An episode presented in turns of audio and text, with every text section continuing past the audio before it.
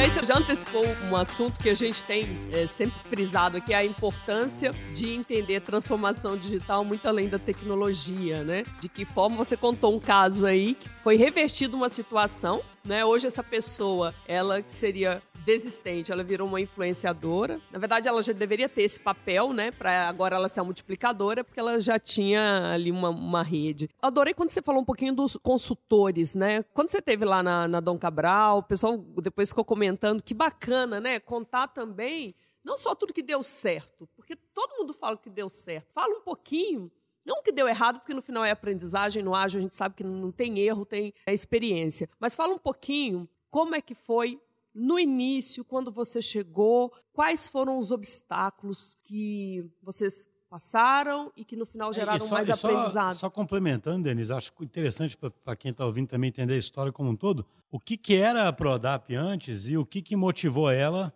porque é uma coisa assim, a gente percebe no mercado Acho que já falei isso em algum outro podcast, que muitas empresas estão mudando, nem que seja pelo medo, sabe? Muita empresa vê esse troço avassalador chegando e, e começa a ter que fazer alguma coisa ninguém consegue pensar que não vai ser afetado, né? Mas o que, que foi essa mola, né? Que, como é que ela era antes, gatilho. como é que ela encarava é. e o que, que foi o gatilho, para começar a ficar mais claro o tipo de transformação que está sendo feito. Primeiro eu vou falar essa mudança e depois eu te respondo. Denise, Jó, eu, eu repito. Do, dos aprendizados. Qualquer coisa tá você me lembra, por favor. Te lembro. Bom, primeiro assim, eu concordo com você, Chus. Acho que toda empresa tem a sua ambição digital. E acho que sempre tem também um, é engraçado, a transformação digital, o que, que, é isso? Aí normalmente as pessoas pensam em tecnologia, colocar, fazer um app, digitalizar alguma coisa, esse tipo de coisa. E na visão da Prodap, vamos dizer assim, um, um ano e meio atrás, não estou falando que a minha chegada que a coisa toda mudou, mas acho que ela foi um gatilho. Um assim. catalisador assim. ali, né? Um catalisador. É, interessante que assim, a ambição da Prodap quando eu cheguei era basicamente duas coisas. A principal, foi até o conceito que me falou isso, proteger a propriedade intelectual da empresa. Como a gente tem lá 70 consultores, tem cara são referências no Brasil no processo produtivo, essa propriedade de conhecimento estava muito em planilhas Excel, estava na cabeça dos caras. Acaba que a referência da Prodap era o consultor e não a Prodap, do cliente, melhor dizendo. O cliente viu o consultor e não a Prodap. Então existia uma fragilidade de business como um todo. Então você proteger a propriedade intelectual era uma ambição. E a outra era aumentar a produtividade. Não dava mais para os caras crescer o business atual da empresa é, mantendo a forma como estava, tendo um sistema suportando os processos. Você fala a produtividade dos próprios consultores é, do Prodap. Tipo, exatamente, exatamente. Uhum. Então era um negócio assim, era isso. Exatamente isso.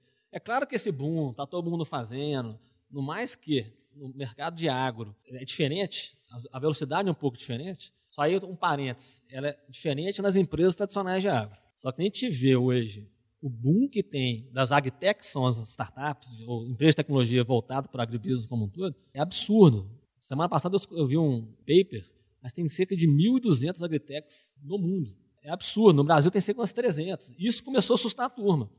Cara, vai, vai nascer um Uber do agronegócio. Ameaçador, né? Como falou o O que, que, que, vai quebrar o, o modelo de negócio? Então, uhum. vai, tinha esse medo, Uhum. Mas era um medo bem assim, bem pequeno. Era um monstrinho, vamos dizer assim. E aí que a gente começou. Então, quando a gente entrou, a nossa ambição era essa. Então, é, é curioso. Agora já vou começar a responder. É só um negócio, porque de qualquer forma, sempre tecnologia teve associada a Prodap, né? Vocês é. tinham RP, né? É. Ah, isso Fala é curioso. Assim, não, é, não é que foi agora que vocês não, pensaram. Não. E, porque alguém de fora pode pensar assim, ah, a Prodap vende o suplemento e a consultoria. Mas ela já tinha um RP, é, inclusive, é uma, líder, uma, né? De, de exatamente, mercado. é uma empresa que tem inovação na Desde sua história, no DNA. Ela já tinha essa pegada da tecnologia. Geral, tanto já, de. Consultoria, suplemento sempre, e é, tecnologia. Tem tripé de tecnologia, é assim. né? Pelo que e, e é curioso, e a ah. tecnologia, inclusive em moléculas de, de ah. suplementação, esse tipo de coisa. A primeira empresa que produziu proteinado no Brasil foi a Prodap, em 82, uma coisa assim. Olha eu não lembro a data certinho. O primeiro RP de fazenda é da Prodap, é na década Prodap. de 90. Olha você vê, então a empresa ela tem esse DNA de, de, de inovação. E aí já respondendo o que, o que a Denise perguntou, assim, do, dos aprendizados, né? Para falar os erros. Né? É, isso mesmo. É, obviamente que a empresa ela tinha uma mentalidade tradicional.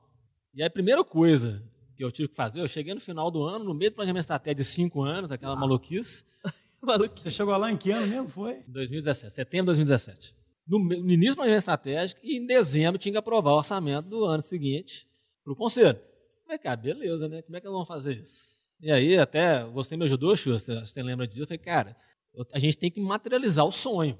E é difícil fazer isso. Como é que a gente vai vender o, o que a gente está querendo fazer, aí era até um pouco mais dessa ambição que, que, que, a gente chegou lá, a gente começou a enxergar outras oportunidades e fomos vender o sonho. Beleza, conseguimos, aprovamos o orçamento, mas daí tem o primeiro rebote. Okay, junto com isso, o que, que veio? Um, um roadmap, com datas, com prazos. Foi naquele velho caminho tradicional. Engana que eu né? gosto. Bem tradicional, um escopo bem definido, aquela coisa toda. Eu falei, cara, e aí assim, aquele negócio me deu medo. Eu falei, vamos fazer porque era importante. Cara, eu, assim, impressionante, né? Eu, eu fico torcendo para um certo cliente me ouvir esse podcast agora, porque nós estamos nesse momento, nesse ponto, sabe? É impressionante, parece um passo para essa fase, né? O cara quer ser ágil e tudo, mas ele quer um roadmap preciso, com datas e. Aí fala um pouquinho mais sobre isso. Pra, é um ponto que a gente tem insistido, dessa necessidade de controle quer o ágil, mas quer ter controle, quer o ágil, mas quer ter previsibilidade. Beleza. Aí são assim, é, é curioso, que a princípio é contraditório. Que tem formas e formas de fazer isso. De cara o que eu posso falar seguinte, já viram aquele filme, acho que é Crônicas de Pi, ou História de Pi, sei lá qual é filme. Ah, sim, sim. É aquela do tigre. tigre dentro do... do tigre com você no Aquilo é barquinho. legal. O mundo de Pi, É, né? coisa que é assim, muito- eu não lembro o nome do filme. O que, que era curioso daquele negócio lá, cara? O menino lá que tava no barco junto com o tigre viver, ele tinha que alimentar o tigre. Eu acho que assim, o que eu fiz, continuo fazendo até hoje, eu tô alimentando uns certos tigres. Adoro. Porque é Muito questão de sobrevivência. assim. Você tem que alimentar. Então, assim, no mais que na época, hoje eu falo assim, nossa, deu, deu medo, arre- arrepiou, que eu sabia que vinha uma, uma cobrança forte das datas que a gente prometeu para o conselho, mas aquilo era importante, porque a empresa não entendia outro modelo. Uhum. O que a gente começou a fazer ao longo do tempo é começou a mostrar primeiro. Aí uma importância é o seguinte: a primeira data ela tinha que ser cumprida.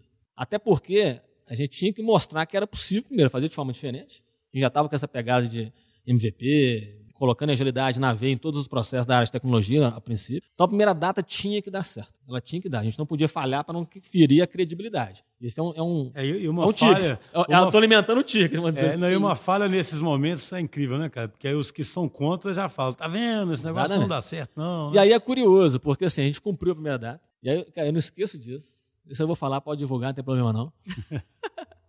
o meu CEO, meu chefe, chegou, ó, parabéns, vocês cumpriram o prazo. Esse foi o elogio. Pensei, porra, pode falar palavrão, né? Faz um pi, falou. Falei, pô, tô sendo elogiado porque eu cumpri o prazo, né, cara? Isso é o cúmulo. Falei, pelo amor de Deus, tô crente que ele falava que o produto era maravilhoso, não sei o quê, bonitão, sei lá o quê, mas cumpriu o prazo. Falei, bom, beleza, não quero mais receber esse tipo de dinheiro. Até porque isso favorece o controle.